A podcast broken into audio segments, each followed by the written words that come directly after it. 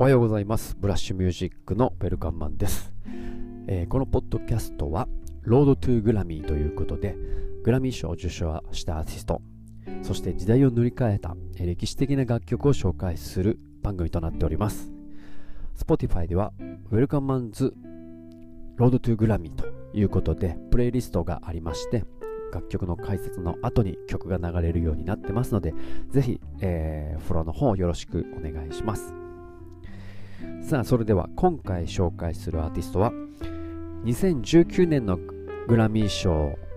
で新人賞を受賞したジョルジャ・スミスです、えー、1997年生まれイギリスウォルソール出身のシンガーソングライター。デジー・ラスカルのサイレンスをサンプリングしたデビューシングルブルーライツを発表すると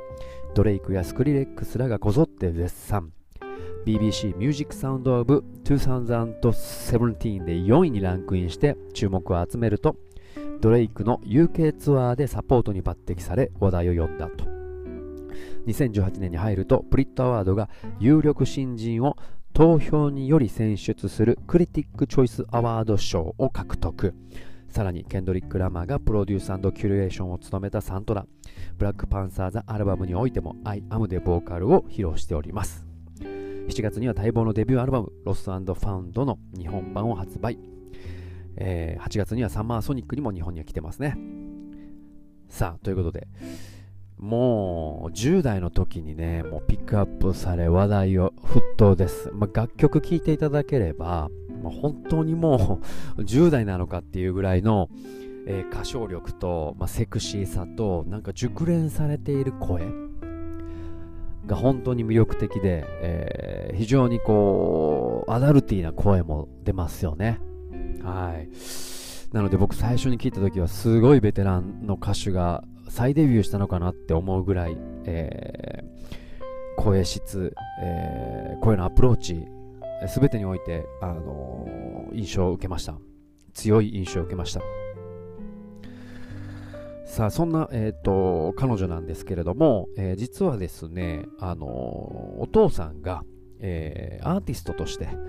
え活動されていたというところで、もう小さい時から音楽に触れているそうです。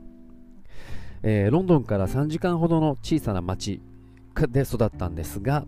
えジャマイカ出身の父はですね、ネオソウルバンドセカンド、えネイチャーのリードボーカルを務めており、